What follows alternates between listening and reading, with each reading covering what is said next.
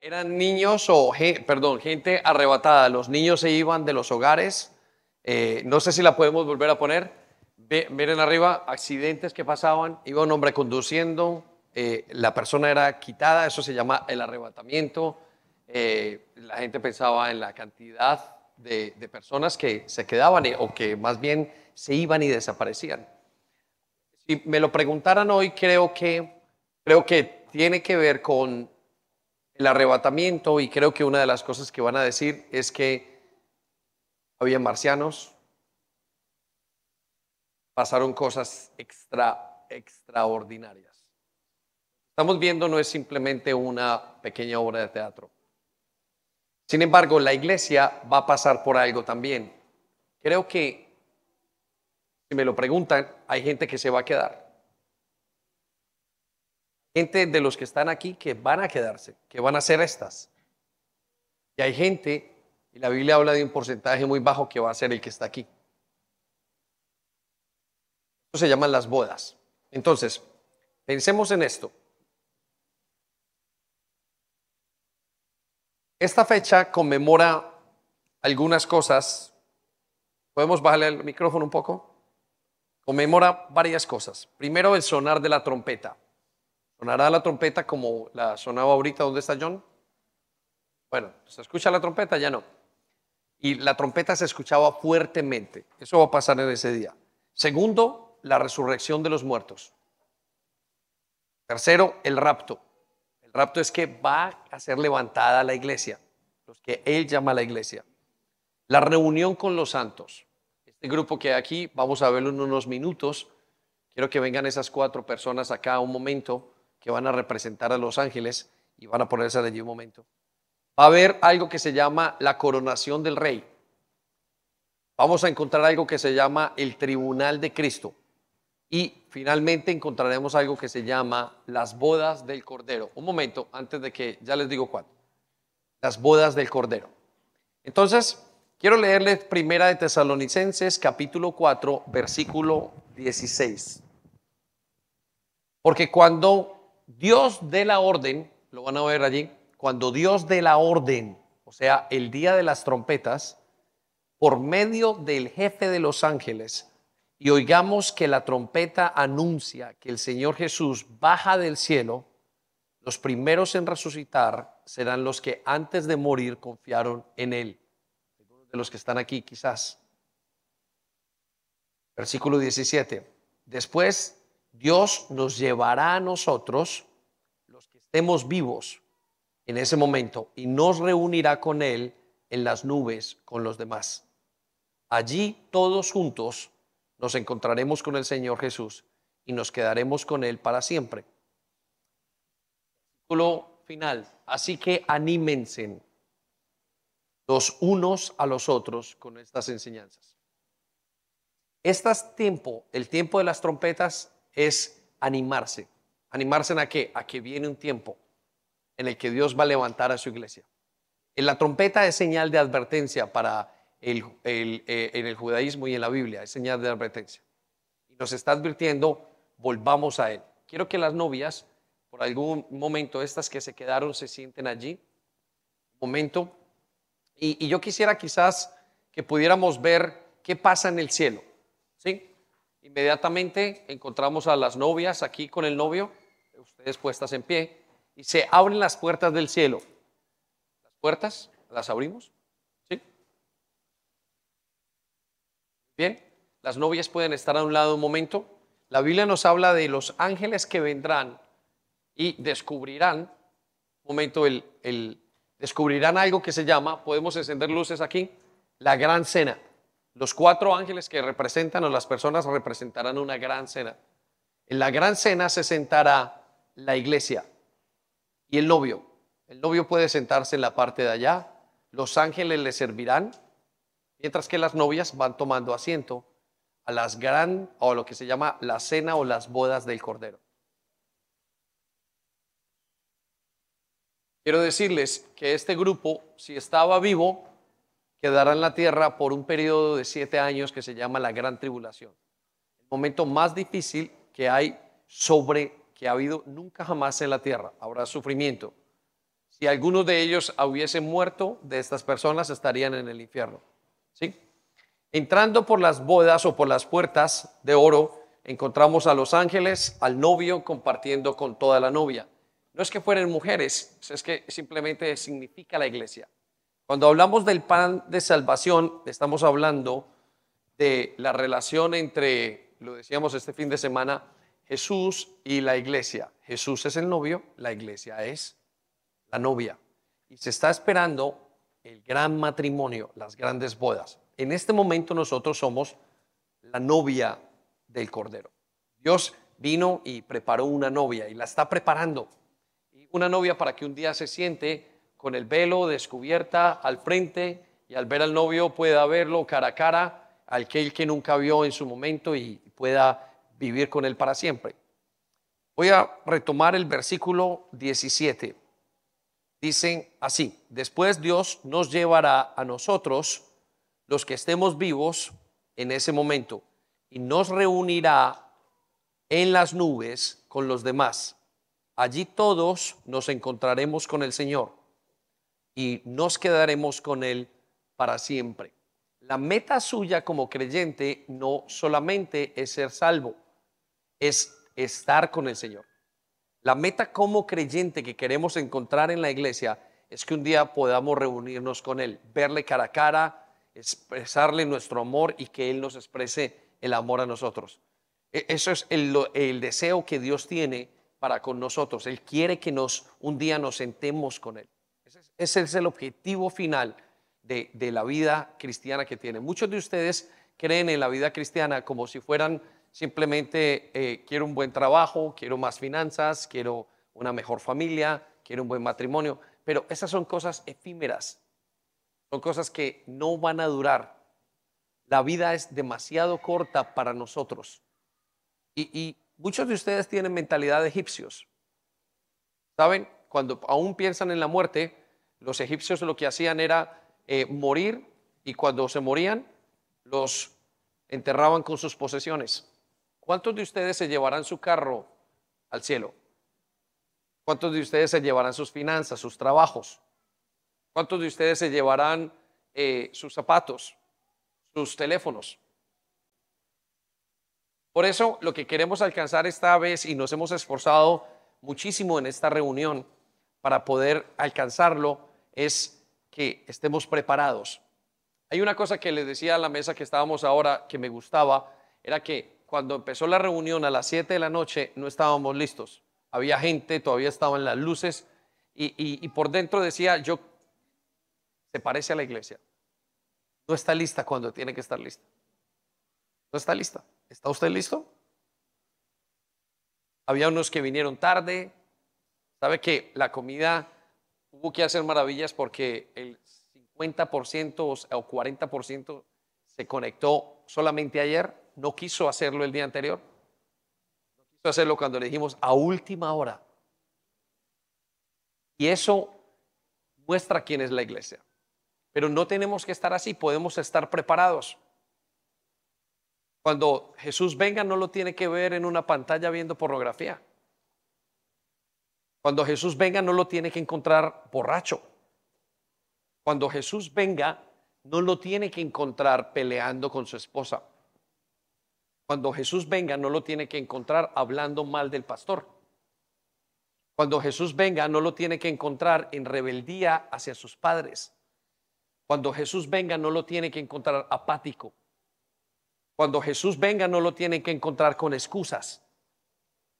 Cuando Jesús venga, no lo tiene que encontrar en Netflix o durmiendo. Cuando Jesús venga, no nos tiene que encontrar con el bolsillo lleno. Piénselo. Cuando Jesús venga, no nos tiene que encontrar jugando a la iglesia. Entonces, tengo tres objetivos que quiero alcanzar o que queremos alcanzar como iglesia en esta preparación. Empezamos desde esta semana y estamos intentándolo fuertemente. Tres objetivos son supremamente fáciles, o tres aspectos que vemos más bien. El primero es la preparación de las vírgenes. Recuerde, los egipcios se preparaban para la muerte con todas las riquezas y hasta hoy encontramos las tumbas y la gente que las encuentra están millonarios. Jóvenes, ustedes, adultos, adultos cuya vida es más importante la fama, estilo de vida, el estar descansado, el propósito, el desasosiego por no encontrar a Dios, el tiempo. ¿Cuántos de ustedes están cansados que son creyentes de hace muchos años, están muy cansados de esperar a Jesús y entrar en una religión continua? Ya no están apasionados por el Señor. Hay muchos que no están apasionados. Mujeres nunca volvieron a respetar a sus maridos y no se sujetaron a él, porque era, ya no era el tiempo, como si Jesús no nos siguiera hablando. Padres que no volvieron a disciplinar a estos niños porque no creyeron que tenían que llegar allá. No es el tiempo de disciplinarlos. Que permitieron que sus hijos hicieran lo que les diera la gana, porque no creerían que iba a pasar lo que vendría. Hijos en el infierno. Padres en el infierno. Una iglesia que no entraron. Hijos o padres, muchos de sus hijos dicen, no me gusta la iglesia porque el pastor predica muy largo. No, no, no le gusta la iglesia. ¿Sabe por qué? Porque usted como padre es carnal. No da ejemplo. Porque si los obligan a ir al colegio ocho horas diarias, no les importa que los no devuelvan. Cinco días a la semana y usted se levanta sin que le digan nada y su hijo se levanta a las seis y media de la mañana para ir al colegio. No es la iglesia, es su corazón. Jóvenes, ¿cuántos de ustedes, por tener relaciones fuera de lo que Dios les había dicho, se dejaron llevar camino al infierno? ¿Cuántos de sus matrimonios no funcionan precisamente por eso? Porque no son espirituales. ¿Cuántos están solos y deprimidos precisamente por eso? Entonces, lo primero que encontramos en este tiempo, como nunca lo hemos hecho, es preparación de la Virgen. Las vírgenes tienen que estar preparadas. Y la tarea de la iglesia es prepararla. Preparación. Porque la vida es temporal. La segunda es entender que no es una preparación física, es una preparación de corazón. Es una preparación de corazón, iglesia. Lo último que quisiera yo es que mis hijos terminaran en el infierno.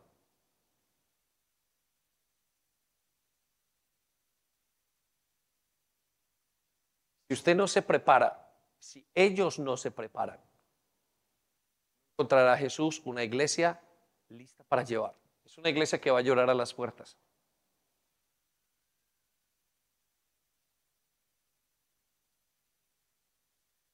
Lo tercero es que la preparación va a producir santidad. Por eso queremos día a día estas tres semanas, cuatro semanas, encender el corazón de la iglesia. ¿Sabe como cuando se enciende una, una, una mechero? Se enciende porque no se quiere encender, porque no se quiere encender, porque no se quiere encender. Así queremos encenderlo estos días. Queremos encender el mechero de su corazón, iglesia. ¿Para qué? Para que usted pueda entrar por las puertas que se están abriendo, que es lo que el Señor nos dice, y se pueda sentar el día de mañana y Dios le pueda decir, buen siervo fiel. En lo mucho has sido fiel, en lo mucho te voy a poner también en autoridad. Te voy a repetir unas palabras antes del llamado de la trompeta. Yo le preguntaba al Señor, ¿qué, qué les puedo yo transmitir?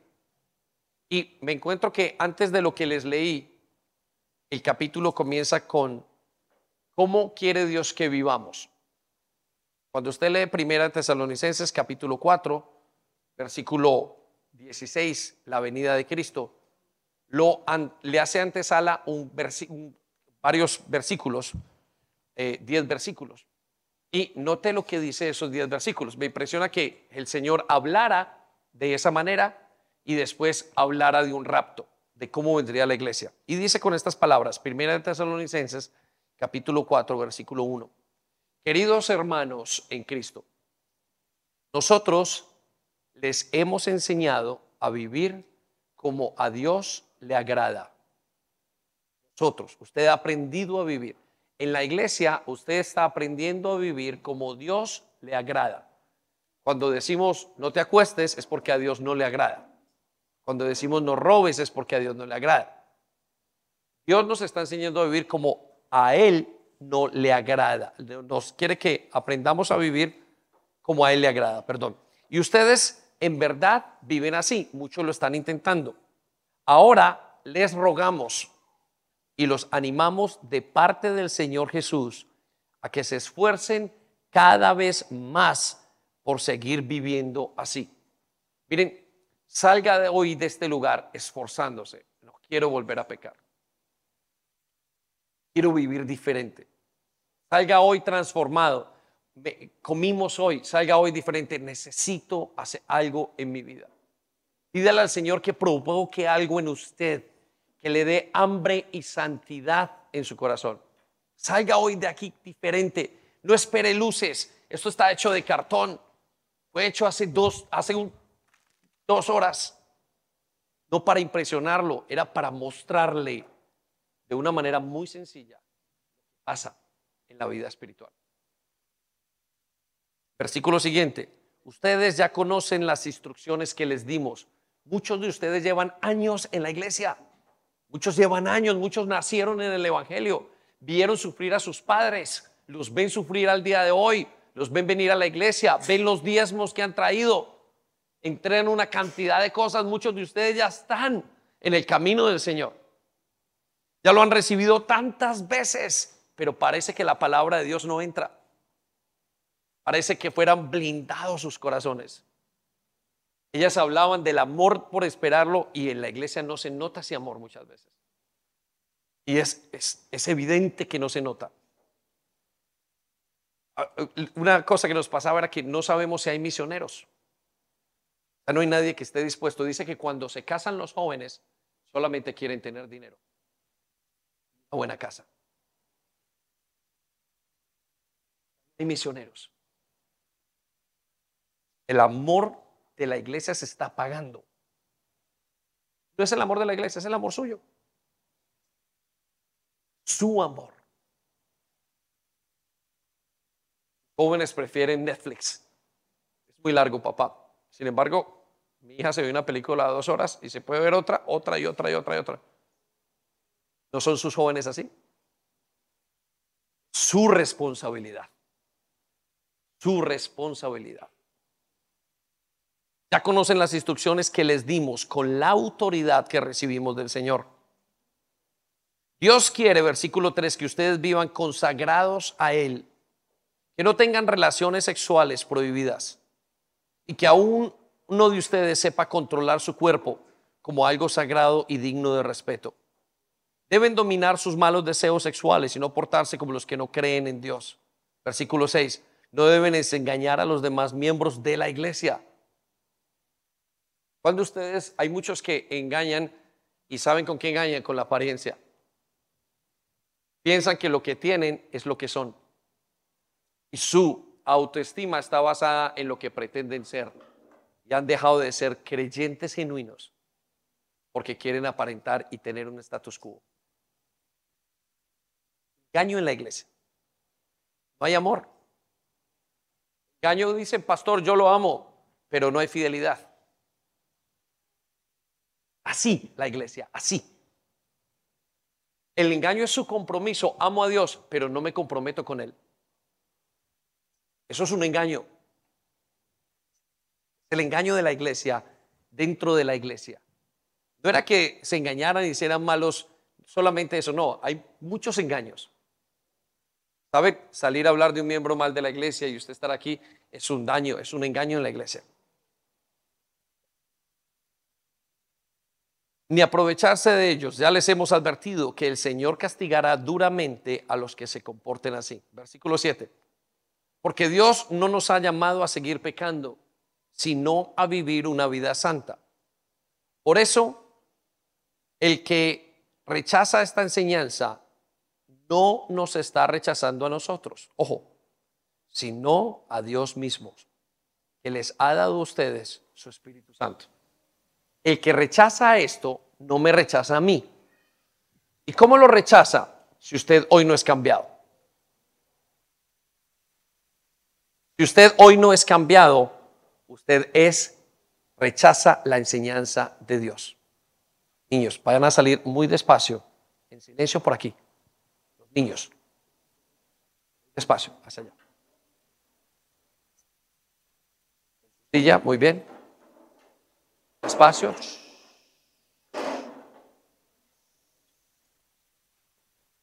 Escuchen, dice Pablo, el que me rechaza, no me rechaza a mí, rechaza al Señor.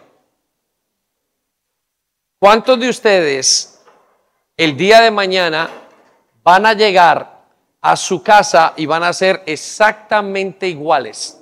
Jóvenes, mírenme acá. ¿Cuántos de ustedes van a estar mañana igual a como estuvieron hoy?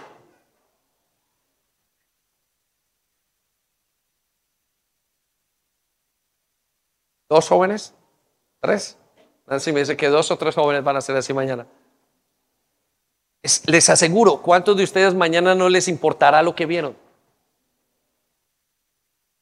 ¿Cuántos de ustedes mañana pensarán que tenía que haber un sentir, si algo viniera dentro de mí, yo cambiaría? ¿Saben qué dice el Espíritu Santo? Obedezcan al Señor mientras que Él habla hoy. Obedézcanlo mientras que Él está hablando. Y Él está hablando hoy. Miren, nos lo hizo con plastilina. Los jóvenes que tanto luchan no sabían que iban a hacer eso. Y Él está diciendo a esta iglesia, le dice, iglesia, prepárate, por eso te doy tiempo, alístate. Él tiene que alistarse. El Espíritu que les ha dado, que es santo. Versículo 9, 9. No les hace falta que les escriba acerca del amor que debe existir entre los miembros de la iglesia, pues Dios mismo les ha enseñado a amarse unos a otros. Esta es una iglesia que se ama. Hoy estábamos felices. Miren, es súper hermoso pasar y Víctor lo, lo, acaba de poner y lo de coger. Todas las iglesias, todas las células allí juntas súper lindo. Pero ¿y mañana?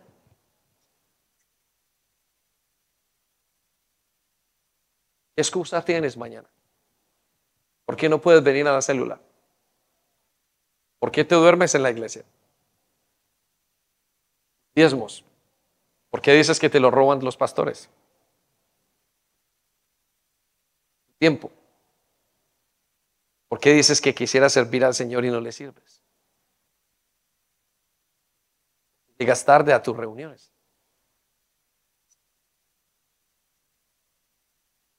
La excusa. La venida de un rey. Él nos está preparando. Problemas matrimoniales, falta de conversión. Tuyo. 100%.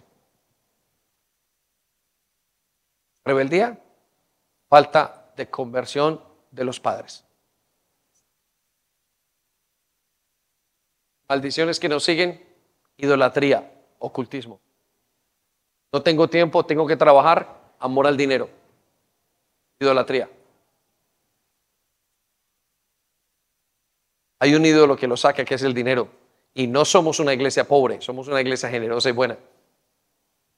Pero muchos el amor al dinero los consume. Otros el amor al placer los consume. ¿Cuándo vamos a dejar de amarnos a nosotros mismos y amarle a Él? De eso se trata la vida cristiana.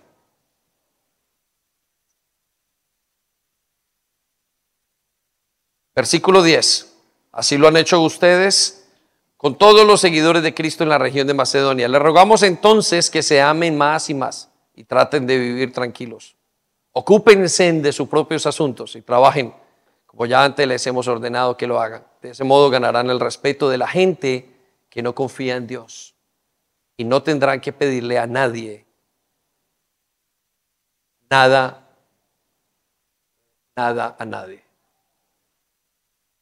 Isaías 46 dice, alguien me ordenó que gritara y yo pregunté, ¿qué debo de gritar? Entonces escuché, grita que todo ser humano es como la hierba y como las flores del campo. Grita que la hierba se seca y las flores se marchitan y cuando Dios las lanza sobre ellas el viento del desierto, sobre ellas el viento del desierto, en cambio la palabra de Dios permanece para siempre. Dios llegará con poder. El tiempo es corto, muy corto. Jóvenes, jovencitas que intentan con sus cuerpos mostrar lo que quieren, jóvenes que intentan vivir como gángsters, parejas que terminan viviendo, queriendo vivir como ricos, gente que pierde su identidad, una iglesia sin identidad propia, porque nunca se humillaron delante de Dios. Usted es la iglesia, usted es la novia. Eso es tiempo versus el de Dios. Hombres o mujeres que le reclaman a sus esposos por servir a Dios. ¿Y por qué me dejas a mí hoy con el niño? ¿Y por qué a mí con la niña? ¿Y por qué me dejas con las cosas de casa? ¿Qué prefieres? ¿Un hombre sirviendo al Señor o no? Gente que dice, pero pasas mucho tiempo en el Señor. Pero dame el tiempo, es para mí. Una equivocación total en este tiempo en la iglesia. Cuando la iglesia fue construida por gente que se convirtió. Gente que dijo, todo por Cristo porque dijo, he decidido seguir al Señor. Le invito a que nos pongamos en pie.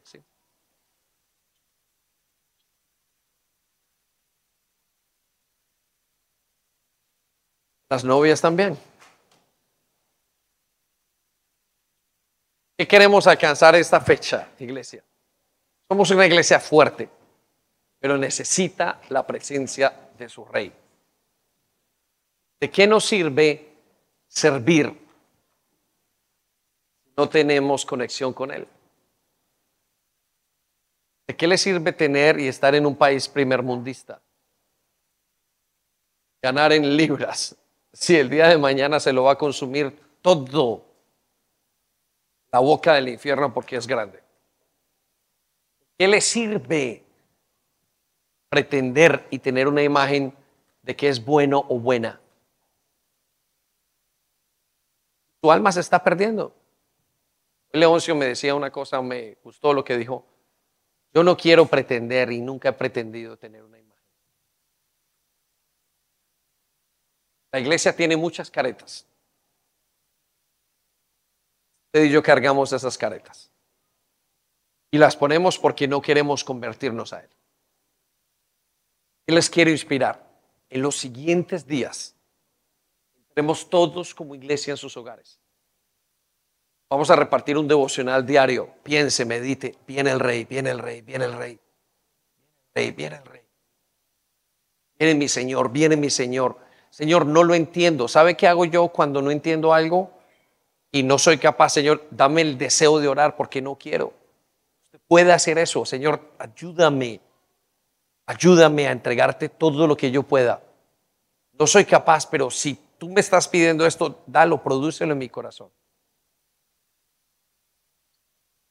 Quiero que piense en ese tiempo de arrepentimiento. Las fiestas son maravillosas, son grandes, las trompetas suenan, pero tiene que sonar un deseo profundo de seguir ese sonido.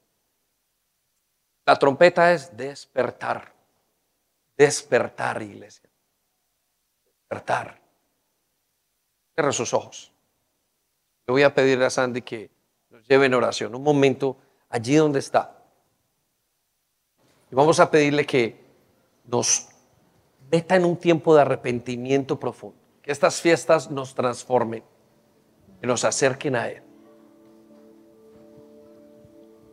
Vamos a cerrar nuestros ojos allí donde está. Cerramos nuestros ojos porque simplemente nos tomamos una actitud de, de reconocer que este, en este tiempo tomamos una decisión y la decisión es que no me quiero quedar, que no quiero quedarme, que yo quiero irme y que necesito limpiar mis vestidos. Necesito quitar toda mancha, todo lo que está ensuciando mi vestido, lo que está ensuciando mi cabeza, lo que ensucia mi corona, mi velo, todas mis prendas. Y yo por eso rindo mi corazón, papá, delante de ti. Yo rindo mi vida, rindo todo, todo, todo mi ser. Porque no sabemos ni la hora, no sabemos el tiempo en el que tú vienes por mí.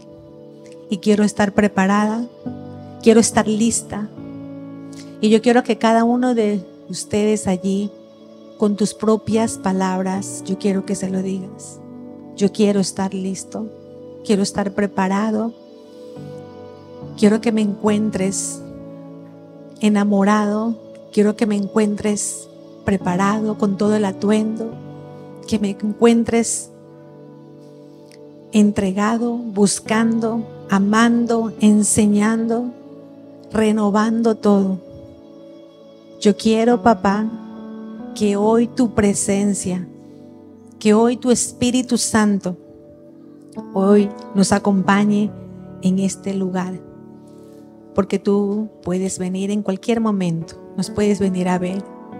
Y estamos expectantes, estamos haciendo, haciendo posible recordar, como tú dijiste, estén expectantes, expectantes, estar alertas, estar viendo en cualquier momento. Vienes por tu iglesia, mi Dios. Y yo soy tu iglesia, yo soy tu tierra, yo soy esa porción, mi Dios, que has dejado aquí.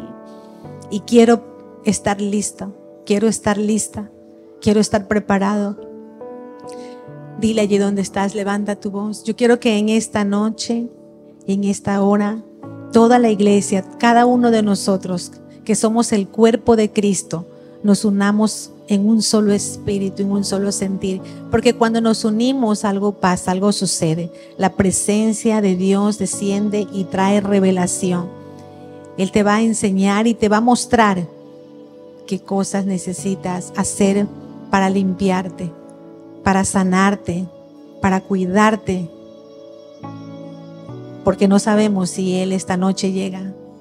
Y queremos estar preparados, queremos estar listos, queremos estar listos.